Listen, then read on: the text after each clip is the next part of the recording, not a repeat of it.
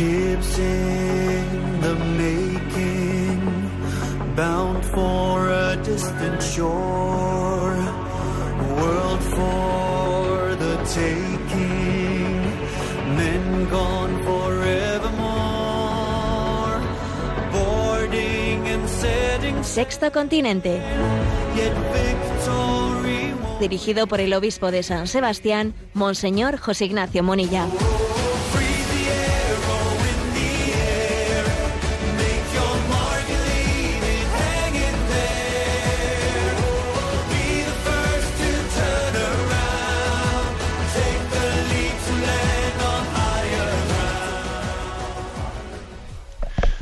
Un cordial saludo a todos los oyentes de Radio María. Un día más, con la gracia del Señor, nos disponemos a realizar este programa llamado Sexto Continente, que lunes y viernes de 8 o 9 de la mañana a una hora menos en las Islas Canarias realizamos aquí en directo en Radio María España. Quiero comenzar este eh, programa, esta edición, en este día 19 de julio, con una- un doble comentario. Por una parte, haciendo una llamada, una llamada a la generosidad en la donación de sangre. Sí, estamos escuchando eh, en estos días una llamada a la donación de sangre aquí en España. También eh, tradicionalmente en verano ha solido realizarse porque ya el tiempo estival suele ser un tiempo en el que pues, pues por los desplazamientos vacacionales suele haber pues un descenso notable ¿no? en el número de donantes de sangre. Pero a ello también además se ha, se ha unido el hecho de que la vacunación, la vacunación masiva, pues ha generado pues quizás una, una reacción comprensible, pero según nos dicen los, eh, los responsables médicos no, no justificable, no con una razón suficiente para retraerse de la donación de sangre pues después de la vacunación. Pues supongo que muchos pensarán, bueno, es que después de la vacunación quizás no sea, no sea momento oportuno, ya esperaré más tiempo, y claro.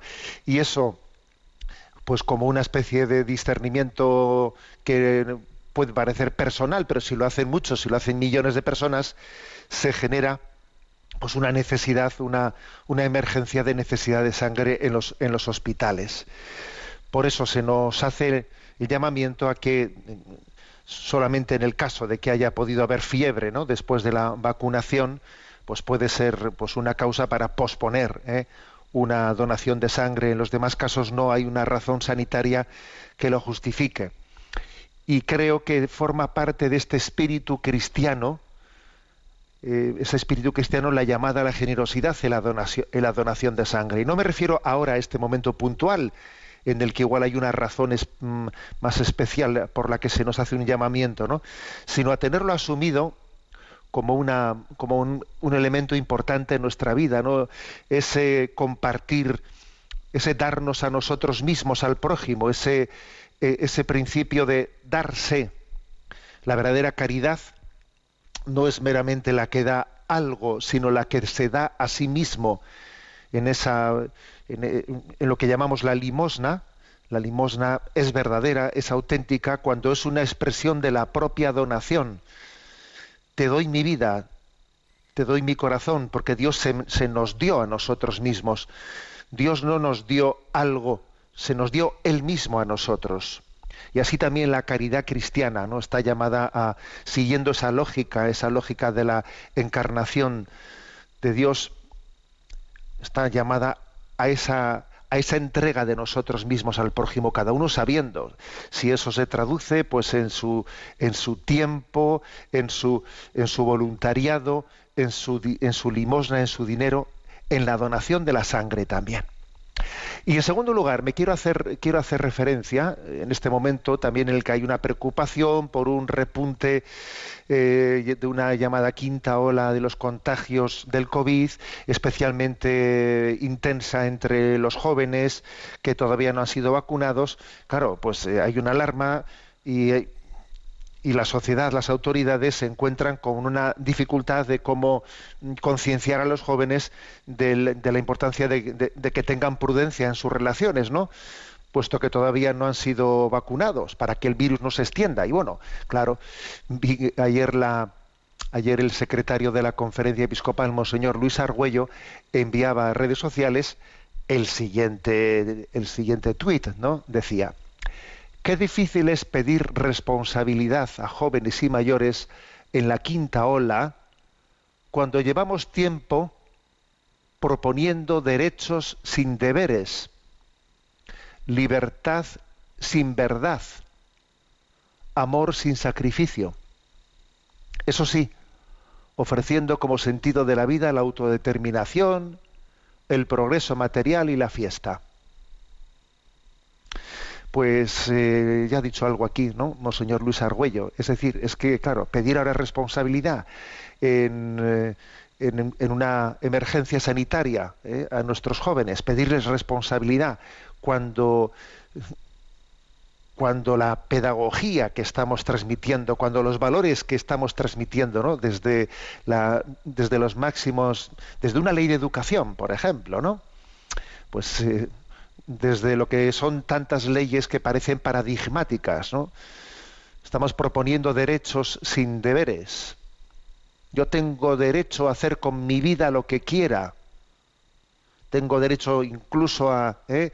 a una autodeterminación de género, a decidir yo lo que quiero ser, si quiero morir, si quiero ser hombre, si quiero ser mujer, eh, hacer, a ver, eso no, nos da autoridad moral para pedir responsabilidad. Llevamos tiempo proponiendo derechos sin deberes, libertad sin verdad, amor sin sacrificio.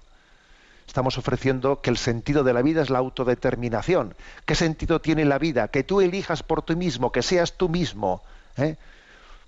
Lo importante es que seas tú, ya. Ya, y eso, por cierto, es un dime de qué presumes y te diré de qué careces, porque jamás ha habido, eh, jamás hemos tenido una cultura más reivindicativa de la libertad al tiempo que más llena de adicciones y de esclavitudes. ¿eh? Pero bueno, nos tienen entretenidos con un falso ideal, ¿no? diciendo autodeterminación, autodeterminación. ¿eh? Y, se, ha conseguido ¿no? que nosotros mismos, mientras que gritamos autodeterminación, seamos nuestros propios, seamos nuestro propio carcelero, nos construyamos nuestra propia cárcel en la que nosotros somos el recluso. ¿eh? Bueno, pues es una contradicción, es difícil, ¿no? Pues obviamente sí, claro que tenemos que pedir responsabilidad a los jóvenes en esta quinta ola, pero estaría bien que revisásemos, ¿no? Nuestros puntos de partida en la pedagogía, en la transmisión de valores, para entender que para poder hablar de, de, derechos hay que hablar también de deberes, para poder hablar de libertad hay que hablar de verdad, y para poder hablar de amor hay que hablar de sacrificio. Sexto Continente es un programa que tiene interacción con los que sois usuarios en redes sociales de Instagram y de Twitter a través de la cuenta arroba obispo munilla y eh, para los que sois usuarios mm, en Facebook a través del muro que lleva mi nombre personal de José Ignacio, José Ignacio Munilla. También decir que los programas anteriores de Sexto Continente están a vuestra disposición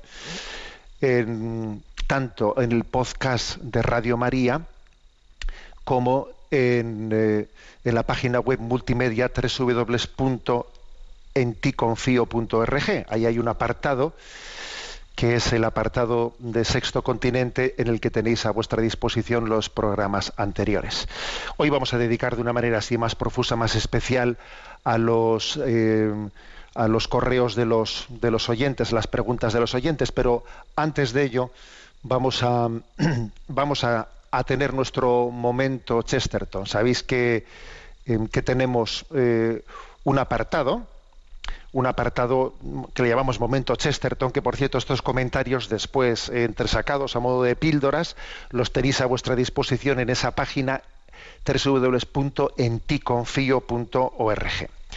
Bueno, me sirvo eh, de un libro, por cierto que lo digo de vez en cuando, un libro de Enrique García Máiquez y de Luis Daniel González, eh, titulado Un buen puñado de ideas, eh, en el que han hecho pues una mm, pues un, un, trabajo enorme de extraer digamos distintos aforismos de Chesterton y yo bueno pues mm, bebiendo de ellos con, una gran- con- con un gran trabajo realizado, pues me, me tomo la libertad de comentarlos. Hoy vamos a hablar del aforismo jerarquía. ¿Qué pensaba Chesterton de la, de la jerarquía? Bueno, eh, Chesterton eh, cree, cree en la jerarquía, ¿eh? pero la jerarquía mm, reconoce, o sea, el concepto que él tiene de jerarquía reconoce una igual dignidad, ¿eh? que no es lo mismo que un igualitarismo. El concepto de jerarquía de Chesterton parte de que quienes forman este cuerpo social en el que hay una jerarquía tienen una igual dignidad, pero no un, igual- no un igualitarismo. ¿eh? Em, Ahora, por ejemplo, pues pongamos este, este pensamiento suyo, esta frase suya, para entender a qué nos estamos refiriendo. La idea de una nación de reyes es que cada ciudadano respete al otro ciudadano como un rey respeta a otro rey. No meramente por cuestiones de igualdad, sino también de dignidad. ¿eh? Es decir, eh, creemos ¿no? que para que una jerarquía eh, sea verdaderamente eh, esté al servicio del bien común, tiene que partir de este principio. Dios nos ha dado a todos una, una dignidad. Somos una nación de reyes. ¿Os acordáis de, esa canción que dice pueblo de reyes, asamblea santa, pueblo sacerdotal? Bueno, pues básicamente esto es lo que dice Chesterton. Es una nación de reyes en la que cada ciudadano re- reconoce al otro como rey. ¿Mm? Igual dignidad, que no quiere decir igualitarismo. En segundo lugar, él critica la visión liberal que contrapone libertad-autoridad, que esa es otra cosa, claro. Y por otra parte, los derechos y deberes requieren de una autoridad que los regule. ¿eh? Entonces, fijaros esta expresión suya. Sin autoridad no hay libertad. La libertad está condenada a su destrucción en cada encrucijada, a menos que se reconozca el derecho a la libertad. Si hay derechos, debe haber una autoridad a la cual reclamárselos. A ver, si, si tú no, si tú dices que tienes derechos, bueno, tendrá que haber una autoridad a la, que reclamar esos derechos, ¿no? Vamos, si, si tú dices tengo derecho a, estás reconociendo que tiene que haber una autoridad. De, lo contrario, tu autoridad, eh, pues eh, tu, tu, tu referencia que tienes derechos queda en la nada. Pero además, si, si, tú reconoces que existe esa autoridad que es la que tiene que preservar tus derechos, pues obviamente vas a tener deberes también, porque también habrá pues derechos de otras personas ante los cuales tú tendrás deberes, ¿no? En, la, en el concepto de Chesterton, pues en, en la visión de Chesterton, la autoridad nunca debe ser prepotente, sino razonable el que está en la cúspide de la jerarquía tiene que ser capaz de aprender de quien está en la base. Esto es otra cosa que él subraya, ¿no? Y además pone, pone un, eh, un ejemplo histórico, ¿eh? un ejemplo histórico, ¿eh? comparando a cómo Roma absorbió Grecia, a cómo, por ejemplo, lo hizo Turquía. Y pone dos, dos, a favor de Roma, obviamente, pone el ejemplo, ¿no? Os leo la cita. Roma cayó sobre Grecia como una esponja. Turquía lo hizo como una piedra. Los turcos nunca pensaron en persuadir a la gente o en preservar los monumentos. No hay esperanza en un dueño que no pueda aprender de su esclavo. Dice Chesterton, claro, es verdad. Cuando el imperio romano eh, absorbe o, vence ¿no? a lo que era la Grecia, eh, lo hizo como una esponja, o sea, es decir, no, no destruyó la cultura griega, todo lo contrario, lo que hizo fue asumirla, fue como una esponja. Ahora, cuando Turquía hizo lo mismo, cayó como una piedra, no como una esponja. Eh, lo que hace es destruirlo todo. ¿eh? Llega allí, pues llega esa invasión turca y destruye lo anterior y acabemos con lo anterior y ahora viene lo mío, ¿no? Qué diferencia tan grande, ¿no? Por eso él dice, hablando de la jerarquía, dice, no hay esperanza para un dueño que no sea capaz de aprender de su esclavo. A ver, el que está en la cúspide de la jerarquía tiene que tener la capacidad, tiene que tener la humildad de ser capaz de aprender del que está en la, base de, esa, de, esa, cúspide. Esa actitud de humildad es básica. Y Jesús, y Jesús habla mucho de esto en el Evangelio. ¿eh? Jesús hace muchas referencias a, ese, a esa forma prepotente de, de estar en el poder olvidándose de que el poder es un servicio. Es un servicio. Reina el que sirve Servir es reinar y reinar es servir. ¿eh? Y por último, bueno, pues digamos que para que la jerarquía funcione, eh, Chesterton subraya que tiene que ir de la mano de la ejemplaridad. No meramente eh, de, de, una potestad legal o de una autoridad legal, sino tiene que ir de la mano de la ejemplaridad y tiene aquí también no pues otra otra expresión brillante. Igual que he dicho antes no esa expresión que me parece brillante. No hay esperanza en un dueño que no pueda aprender de su esclavo ¿eh? ahora tiene otra esperanza, otra expresión brillante. Prefiero la brillantez a la limpieza porque la primera pertenece al alma y la segunda al cuerpo. Claro estamos buscando, fijaros, puede, haber una algo puede ser limpio, sí, físicamente limpio, pero cuando decimos que alguien no ha actuado de una manera brillante, estamos hablando de su altura moral. No estamos hablando de que exteriormente las cosas le, las, ha guardado impolutas. No, no. Eh, dice él, prefiero la brillantez a la limpieza, porque la primera pertenece al alma y la segunda al cuerpo porque uno podría ser un sepulcro blanqueado, ¿eh? como dice Jesucristo, sí, estar muy limpio por fuera, pero su actitud no brilla, no es un testimonio brillante. Entonces, por lo tanto, la, jerarquía, quien, ha recibido ¿no? pues eh, la gran responsabilidad eh, de, ocupar cargos o puestos altos en esa jerarquía, está llamada a tener una ejemplaridad moral no solo a tener una limpieza exterior, no, no, sino, sino a brillar en su testimonio, en su ejemplaridad moral. ¿eh? Bueno, pues ahí dejamos estas reflexiones en torno al concepto de, de, la, eh, jerarquía eh, dentro de las obras de Chesterton. Tenemos ahora un momento, un momento más profuso, más largo, más extenso para atender las, eh, las consultas de los oyentes. Sabéis que hay un correo que es sextocontinente arroba radiomaria.es, sextocontinente arroba radiomaria.es, al que podéis hacer llegar vuestras preguntas. A Yolanda, que le tenemos en la, en la emisora, le vamos a pedir que nos comparta las preguntas seleccionadas. Adelante.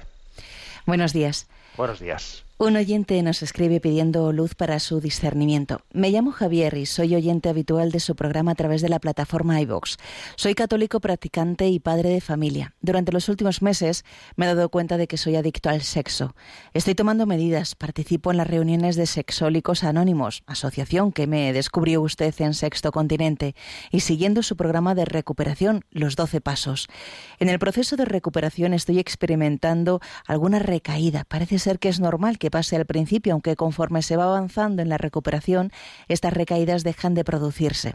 Uno de los puntos más importantes del programa de Sexólicos Anónimos es que debemos asumir que nosotros somos incapaces de controlar nuestra adicción y que necesitamos ayuda de otros y de un poder superior. Es decir, que cuando recaemos no debemos tomarlo como que somos incompetentes o incapaces o que hemos fallado, sino que somos enfermos y que estas vueltas a las andadas están fuera de nuestro control en determinadas ocasiones. Vamos, que en algunos momentos no podemos controlarnos aunque queramos. Es ahí donde debemos contactar con otros miembros, rezar, pedir ayuda a Dios. Mi pregunta es, si recaigo en mi adicción, en el proceso de dejarla, en mi camino de lucha contra la lujuria, pero una vez he recaído vuelvo enseguida a esta lucha, ¿estoy pecando? Si un adicto es un enfermo que no puede evitarlo, ¿es un pecador cuando recae? ¿O si sigue luchando contra la lujuria, no ha cometido pecado con la recaída? Muchas gracias por todo su trabajo y que Dios le bendiga. Bueno, en primer lugar, me alegro mucho de que un oyente también, ¿no? Pues de testimonio, ¿eh? preservando su intimidad, obviamente, ¿no? Pero que dé testimonio ante todos de cómo eh, se debe de luchar y tomar en serio las cosas, ¿no? Y decir, a ver, yo tengo una adicción, lo que fuere, a ver, Dios, Dios no, no, no, no puede que no puede querer, ¿no? Que yo me quede eh, pues preso, que, que, me conforme con mi falta de libertad, eh, que tire la toalla en ese en esa gran en ese gran ideal que el Señor nos ha, nos ha dado, ¿no? Para, porque Él nos ha redimido para ser libres y para vivir en la santidad, en una vida santa. O sea que me parece genial eh, que este oyente pues diga, pues mira, pues yo conocí Sexólicos Anónimos, recuerdo que en una ocasión pues eh, hablamos de los doce pasos eh, de esta asociación y de otras asociaciones también, porque no es la única, ¿no? Que, que trabajan contra las adicciones sexuales y que por cierto son asociaciones que en este momento, con ese tipo de leyes, ¿no? De leyes que se están implementando, son asociaciones que son puestas bajo sospecha, bajo sospecha, ¿no? Bueno, pues bien, eh, a ver, la pregunta, la pregunta que hace el oyente. Eh, es verdad que una persona ¿no? que está bajo, bajo una adicción puede estar en un momento determinado pues bajo tal esclavitud en la que su porque es verdad que para que algo sea pecado ¿eh? necesita y pecado mortal necesita no solo que la materia sea grave sino también que tenga libertad conciencia y libertad entonces, en este caso, conciencia sí que la tiene, ¿no? Pero libertad es posible, libertad es posible que, cuando uno está en plena adicción, pues esa libertad esté limitada. Y, podría, ahora, podría ser que, por lo tanto, ¿no? Pues eh, una, una falta de libertad por una adicción haga que un pecado que podía ser mortal, pues quizás tenga una calificación inferior a la, de pecado mortal, dependiendo de si, de su, estoy hablando, por ejemplo, pongamos el caso de, un alcohólico, ¿eh? o de un drogadicto, o alguien con, una adicción, adicción también de tipo sexual. Es verdad que cuando alguien eh, ha caído ¿no? en ese nivel de, adicción, su, su, libertad está disminuida y por lo tanto eso también afecta a la gravedad, a la, a la calificación moral de los actos que hace. Ahora bien, tengamos en cuenta lo siguiente. Eh, para que uno haya llegado a adquirir esa adicción, claro que ha pecado, ha sido responsable, responsable. Nadie adquiere una adicción sin que él no haya tenido eh, una responsabilidad moral en los actos en los actos que le han llevado uno y otra vez y otra vez a adquirir la adicción. ¿eh? Con lo cual tiene una responsabilidad moral en la, en la adicción que ha adquirido. En segundo lugar, eh, también cuando alguien está luchando contra esa adicción, eh, claro, en esa lucha contra la adicción es verdad que uno tiene que reconocer su impotencia y tiene que pedir la gracia de Dios, ya, pero también luego él tiene que colaborar con esa gracia de Dios, acogerla. Y es muy difícil, ¿no? Pues distinguir cuando nosotros somos eh, responsables por nuestra falta de generosidad en haber eh, eh, pues colaborado, en haber hecho nuestra, acogido la gracia de Dios para luchar contra la adicción. Más bien ha sido, ha sido sencillamente, ¿no? O hemos tenido una falta de colaboración con esa gracia. ¿eh? O, quizás es que todavía en ese proceso de recuperación todavía no, eh, no, hemos podido recibir la gracia de la sanación. Es difícil distinguirlo. Con lo cual yo, yo creo que lo, oportuno, lo debido, es que nosotros tenemos que actuar sabiendo, o sea, bajo, bajo la perspectiva de que siempre tenemos también una responsabilidad moral en las cosas que hacemos. No creo que sea bueno el que uno diga, bueno, pues como estoy bajo una adicción, entonces en las cosas que hago, pues igual no tengo una responsabilidad moral. No, eso creo que eso no es sano. Es posible, obviamente, es posible que nuestra responsabilidad moral esté disminuida, pero desde luego mm, no, una cosa es que esté disminuida, pero otra cosa es que, sea inexistente. La, responsabilidad moral eh, existe. La prueba es que, es que quien, el oyente que nos hace la consulta, ha tenido la capacidad de ir a ese lugar ¿no? de sexólicos anónimos para que le ayuden. Luego ya tiene una capacidad de responsabilidad moral, porque si no tuviese ninguna, capacidad de responsabilidad moral, ni hubiese ido a este sitio para pedir ayuda. O sea que creo que debemos de actuar siempre bajo el supuesto de que tenemos una responsabilidad moral. ¿eh? Que está disminuida y que puede ser igual en un momento determinado en vez de un pecado mortal, un pecado venial. A ver, eso no está en nuestra mano saberlo, eso, eso en el fondo Dios lo sabe, Dios lo conoce. Yo creo que es en cualquier caso un principio sano y correcto el actuar bajo, bajo la, ¿eh? el supuesto de que tenemos responsabilidad moral y en la medida en que en ese proceso de recuperación existan caídas, caídas, lo propio es confesarse, ¿eh? confesarse eh, y pedir la gracia de la sanación antes de recibir la Sagrada Comunión.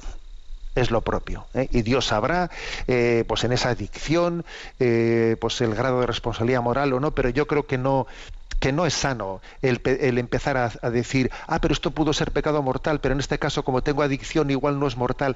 Déjate de líos, o sea, no, no, te pongas a distinguir eso. Tú confiésate cual si fuese tu responsabilidad plena, aunque todavía no lo sea, ¿eh? confiésate, pide perdón, sigue luchando y además la gracia del sacramento que recibes te va a dar no únicamente el perdón del pecado, sino un aumento de gracia un aumento de gracia para que sigas luchando contra el pecado. ¿eh? Insisto en esto, ¿eh? El sacramento del perdón no solo ¿eh? nos da el perdón, sino un aumento de gracia para poder luchar contra el pecado. encomendamos a este oyente y a tantos otros que luchan contra sus adicciones y piden ayuda, porque es muy importante pedir ayuda, porque es verdad lo que dice él, que la cosa no está únicamente en mi voluntad, no, yo, no, somos, no, Dios ha querido ¿no? que necesitemos unos de otros. Y además también el pecado nos ha herido y sin la gracia de Dios no somos ¿no? capaces de, romper con nuestro pecado. Pero claro, tenemos que ser generosos en acoger la gracia de Dios para eh, luchando contra el pecado. ¿eh? Gracias por tu testimonio eh, del cual tenemos que aprender todos. Adelante con la siguiente consulta. Ana Vilas nos escribe desde Uruguay. Buenos días, eh, monseñor. Espero que usted se encuentre bien. Escuchar la expresión todo para la gloria de Dios es algo que se me presenta como algo querido y necesario, pero me resulta abstracto. No lo puedo explicar y cuando intenté hacerlo al leer el catecismo con una amiga, no tuve palabras para hacerlo. Tal vez sea algo sencillo que se me esté escapando y que es tan necesario para encontrar motivación donde no la hay tantas veces. Desde ella muchas gracias y encomiendo su apostolado en las redes, que por ellas lo he encontrado en Radio María. Un saludo desde Uruguay. Eh, vamos a ver, sí es muy interesante la pregunta de, Ana, ¿no? ¿Qué significa la expresión todo para gloria de Dios? Porque es verdad eh, que mm, desde los parámetros nuestros no se entiende fácil esa expresión, todo para gloria de Dios. ¿eh? Parece como si le estuviésemos dando algo a Dios para engrandecerle. No, las obras nuestras a Dios no le van a engrandecer nada, ¿no? Dios es infinito y lo que nosotros le demos, eh, la verdad es que ni le añade eh, ni le resta, ¿eh? ni le añade ni le resta. Dios es infinito. Luego, ¿cómo entendemos eso de todo para gloria de Dios? A ver, yo creo que sirve, ayuda para entender, poner como la contraposición de qué sucede cuando no es así cuando nuestra vida, nuestras obras, no están hechas con la finalidad de glorificar a Dios. Eh, lo que ocurre en, el caso alternativo es que inevitablemente las cosas están hechas buscando la propia gloria. Eh, en el fondo, en nuestra manera de actuar, al final, o buscas tu propia gloria o buscas la gloria de Dios. O sea, eh, y en esta alternativa, en esta alternativa, decir que todo es para gloria de Dios es recordarte que el fin de tu vida no está en tu propio yo, sino en salir de ti mismo ¿eh? y dar tu vida para aquello para lo que fuiste creado. Dios te creó para amar y amar supone expropiarte, no te posees en propiedad. Has sido llamado a amar, amar a Dios sobre todas las cosas y en Dios amar a todo el mundo, porque cuando uno ama a Dios, pone a Dios en el centro de su corazón, entonces cabe todo el mundo ¿eh? dentro de, ese, de su amor. Eh, poniendo a Dios en el centro de nuestra vida, nuestra, nuestro, eh, el llamado al, al amor, la vocación al amor, no excluye a nadie. Sin embargo, cuando no pones a Dios en el centro de tu vida, entonces inevitablemente pues uno se busca a sí mismo y entiende entonces pues mi vida va bien o va mal dependiendo de que bueno pues eh, me salgan bien las cosas, de que triunfe, de que no triunfe, de que mis objetivos se cumplan. Es un yo-yo, un yo-yo en el que uno no sale de sí mismo. ¿eh? Por lo tanto, la expresión todo para gloria de Dios no se trata de, eh, ofrecerle algo a Dios como si Dios te pidiese un tributo. A ver, tú a Dios no le vas a dar, no le vas a añadir nada, ni le vas a quitar nada porque no lo hagas. ¿eh? Pero es un recordatorio para que entiendas de dónde has venido, a dónde estás llamado a volver, y en ese de dónde vengo y a dónde voy, encontrar también cuál es el sentido último de todas las obras de tu vida. Las obras de tu vida están bien ordenadas cuando se, cuando se ordenan al fin último para el que ha sido creado, que es amar a Dios sobre todas las cosas y en Dios amarlo todo ordenadamente. Porque si uno no ama a Dios sobre todas las cosas, el, el, el, amor, el afecto que puede tener a muchísimas personas, cosas, proyectos, es desordenado. Amar a Dios sobre todas las cosas hace que haya un ordo amoris, un orden en el amor. Y entonces todo encaja, todo se integra. ¿eh? Bueno, pues creo que así hay que entender eh, esta expresión, ¿no?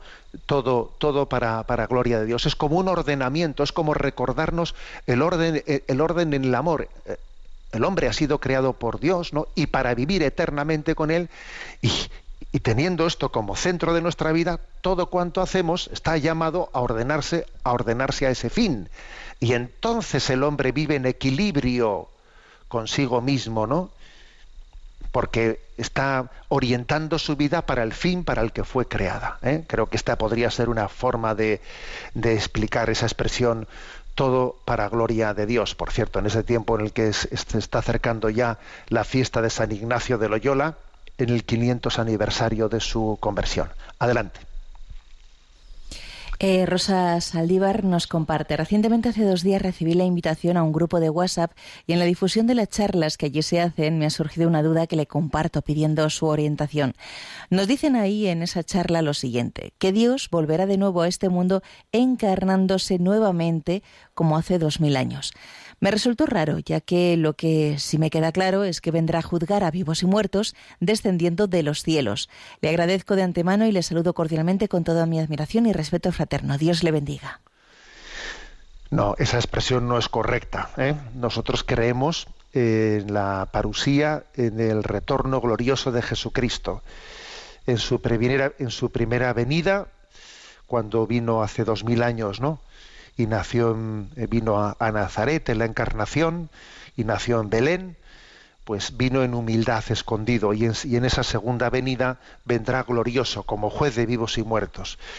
Pero no se trata de una nueva encarnación, porque encarnado ya está. La encarnación eh, no fue un asumir la carne humana para vivir con, o sea, hecho hombre durante 33 años que estuvo entre nosotros y luego aquí dejó su la condición humana y subió al cielo desencarnado. No, eso es, un, eso es una barbaridad, eso es una herejía. O sea, Dios se ha encarnado para siempre. O sea, el Dios, el Dios eh, eh, la segunda persona ¿no? de la Santísima Trinidad, es hombre también por toda la eternidad desde su encarnación. Luego no es que Él volverá a encarnarse de nuevo, no, sino que vendrá como juez de vivos y muertos, aquel que se encarnó eh, hace dos mil años y asumó, asumió nuestra, nuestra condición humana, ¿no? en esa gran alianza entre Dios y el hombre que es, que es la encarnación.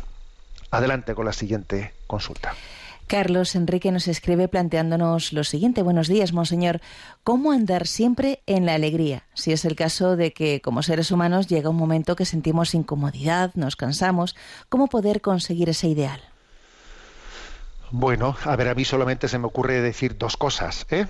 Dos cosas para poder vivir en ese ideal de la, bueno, pues de la alegría, de una alegría constante, perseverante, ¿no? En primer lugar, el, el vivir, el gozar, el gozar de los bienes que son, que son eternos. Porque si, claro, si gozamos de los bienes efímeros, entonces estamos sometidos a, a, los altibajos. Eh, pues eh, si estoy diciendo, este fin de semana que tengo fiesta y tal, qué ilusión, y, y claro, luego termina el fin de semana y te pega un bajón porque se te ha escapado, eh, como, como el agua entre los dedos de la mano, se te ha escapado pues un, una especie de alegría efímera. O sea, creo que tenemos que poner ¿no? lo principal de nuestro corazón, ponerlo en, en, los tesoros que son definitivos, en los que no se nos van a arrebatar, ¿eh? en los que no se nos van a arrebatar. Pues por ejemplo, uno, uno despierta y dice, oh, qué bueno, pues hoy voy a, voy a asistir a la Santa Misa, voy a hacer esto, sabiendo que estás poniendo el, el centro de gravedad de tu corazón en lo que es eterno, no en lo que es efímero. Como, como digas, ¡ay, qué ilusión! Hoy voy a, ¿eh? Y entonces pones una ilusión en algo absolutamente efímero, ¿no? Hoy pues igual eh, voy a ser, voy a visitar a alguien y a ver si me sale bien y bueno pues igual no me sale bien, y, o sea tú procura poner eh, tu esperanza en, los, en, en aquello que pues, pues que, que, son bienes eh, eternos. ¿eh? Y los bienes eternos es que Dios está con nosotros. Si Dios está con nosotros, ¿quién estará contra nosotros? ¿Eh? Entonces, vivo, vivir en gracia de Dios, hacer, hacer, de ello mi heredad, vivir con Dios. Pero bueno, si, si Dios vive conmigo, si el Espíritu Santo habita en nosotros, a ver, ¿no tenemos razones para la alegría? ¿Eh?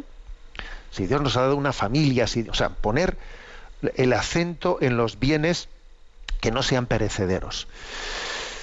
Y en segundo lugar, eh, claro, para que esa alegría sea constante, también es muy importante ejercer, ejercitar lo que llamamos la mortificación de nuestros estados de ánimo, porque es verdad que también una de nuestras eh, cruces o, de nuestras tareas pendientes de purificación en esta vida suele ser la de mortificar los estados de ánimo cuando son muy fluctuantes. ¿eh? Cuando uno se da cuenta de que tiene una tendencia en la que fácilmente pasa de un estado de ánimo al otro, se viene abajo, luego le pega el subidón, luego... Eh, cuando uno tiene esa tendencia melancólica, tristona, etcétera, tiene que ejercitarse en una mortificación de sus propios estados de ánimo.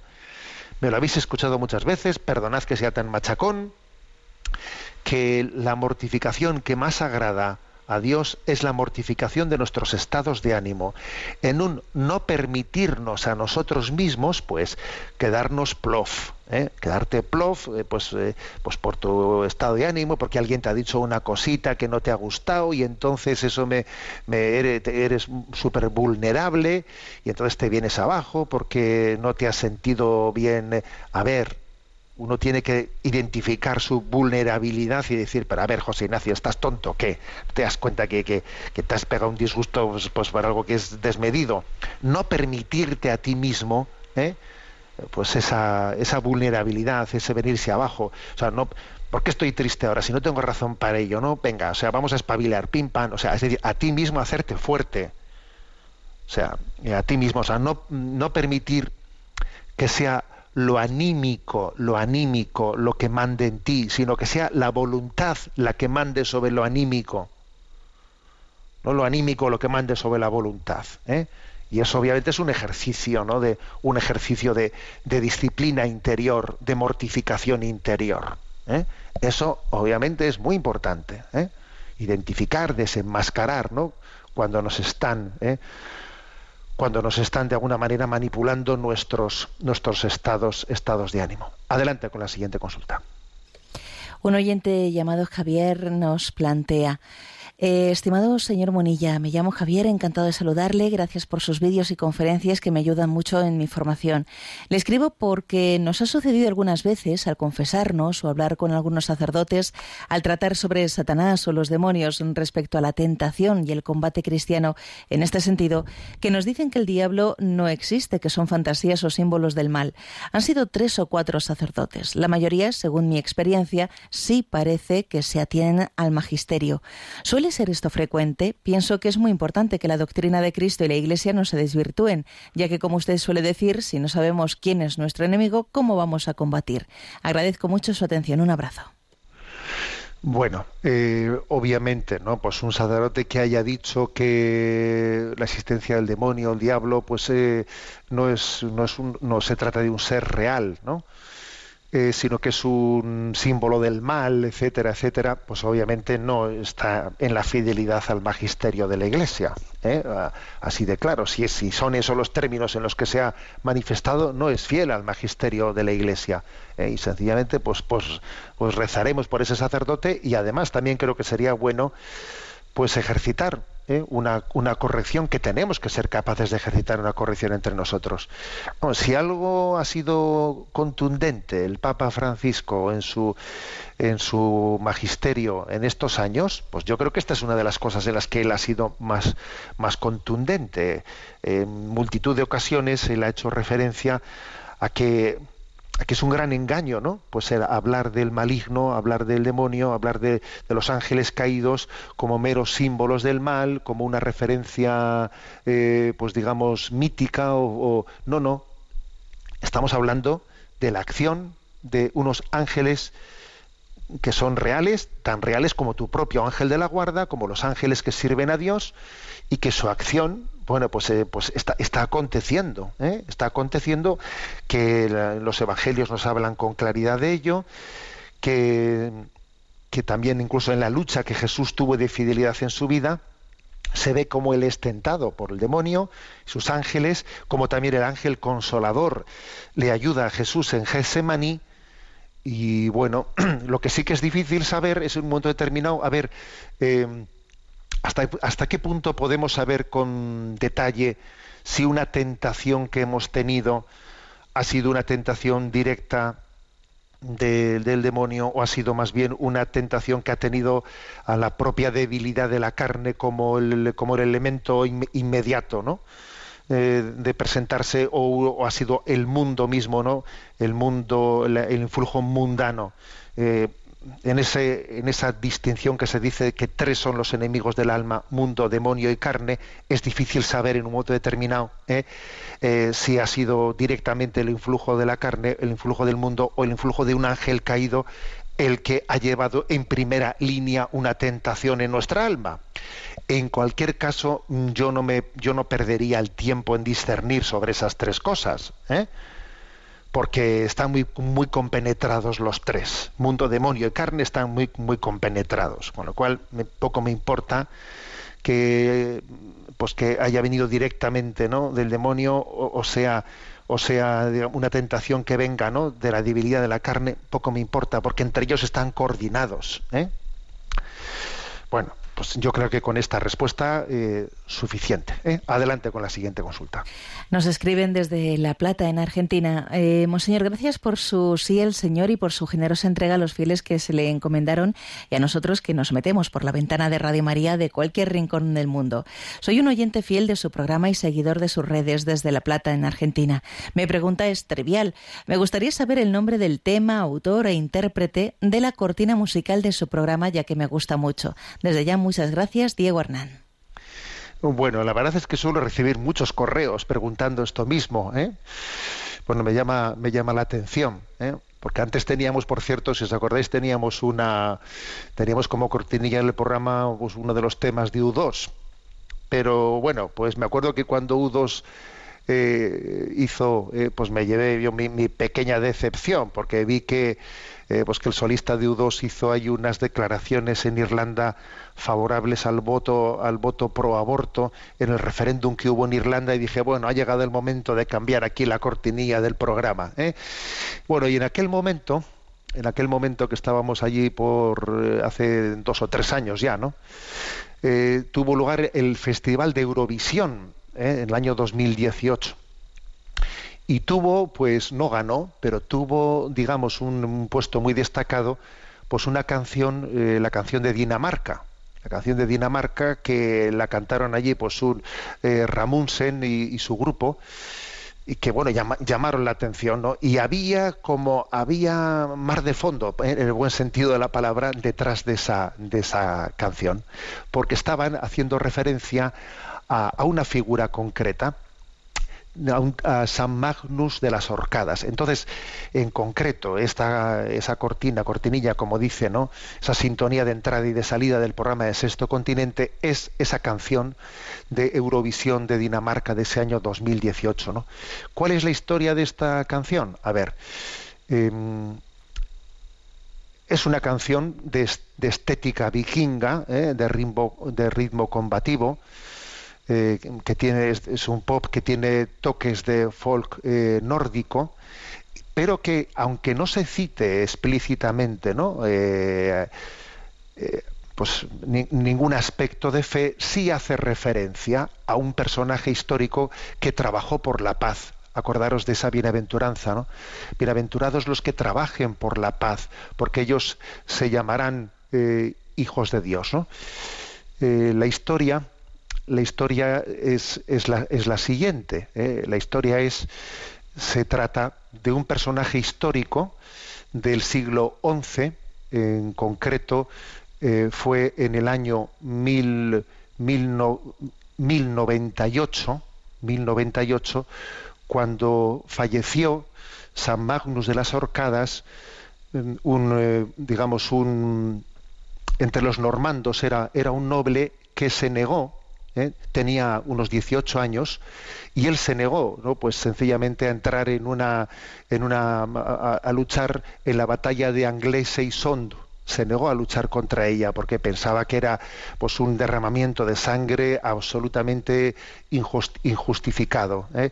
Los obispos de Escocia, de Gran Bretaña, fueron a, han ido, fueron a aquel lugar a honrar aquel, aquel mártir de la paz, aquel hombre que prefirió dejarse matar, ¿eh? fue aseteado antes que meterse, no antes que, que entrar en, una guerra en la que se iba a derramar sangre inútilmente eh, y sangre inocente. ¿eh? En el fondo es una, digamos, pues una proclamación de ese bienaventurados los, los pacíficos. La letra de la canción es la siguiente. Barcos en fabricación para llegar a orillas distantes, un mundo por tomar, un hombre que se fue por siempre, subiendo a bordo y largando velas, pero la victoria no prevalecerá. Congela la flecha en el aire, haz tu marca y déjala allí, ahí colgando. Sé el primero en retirarte, da un salto para desembarcar en un terreno más alto. Fijaros en esto, ¿eh? dice, congela la flecha en el aire, no lances flechas. ¿eh? Da un salto en un terreno más alto. Llama, ríndete, aún así no será derrotada. Hombres que, se que deponen sus espadas, cada uno por su decisión. Alza el estandarte en el cielo, afronta el miedo y mantén alta la cabeza. Da el salto como si estuvieras ligado a un terreno más alto. Bueno, como veis es una referencia, digamos, no bastante, digamos, eh, explícita, pero al mismo tiempo ellos tuvieron que presentar esta canción como en Eurovisión. No se permiten letras confesionales, no se permiten letras religiosas, lo hicieron sin mentar, ¿eh? sin mentar cuando explicaron la canción, sin mentar a San Magnus de las Orcadas, ¿eh? igual que cuando la bandera de Europa, ¿no?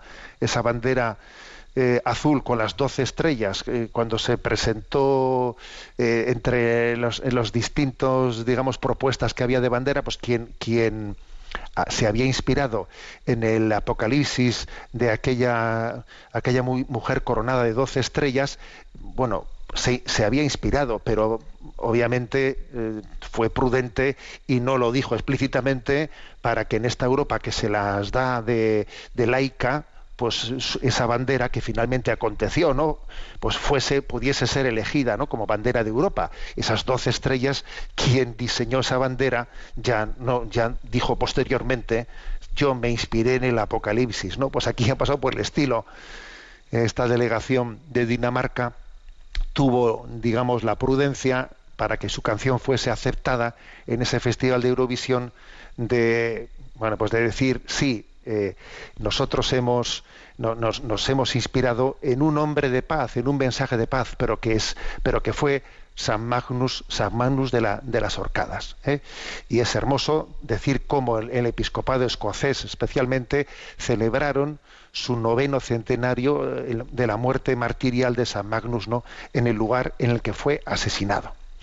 Bueno, pues si os parece, eh, vamos hoy a terminar el programa de Sexto Continente escuchando la, eh, la canción entera, tal y como sonó en el festival, en ese festival de Eurovisión del año 2018. ¿eh? Me despido con la bendición de Dios Todopoderoso, Padre, Hijo y Espíritu Santo. Alabado sea Jesucristo.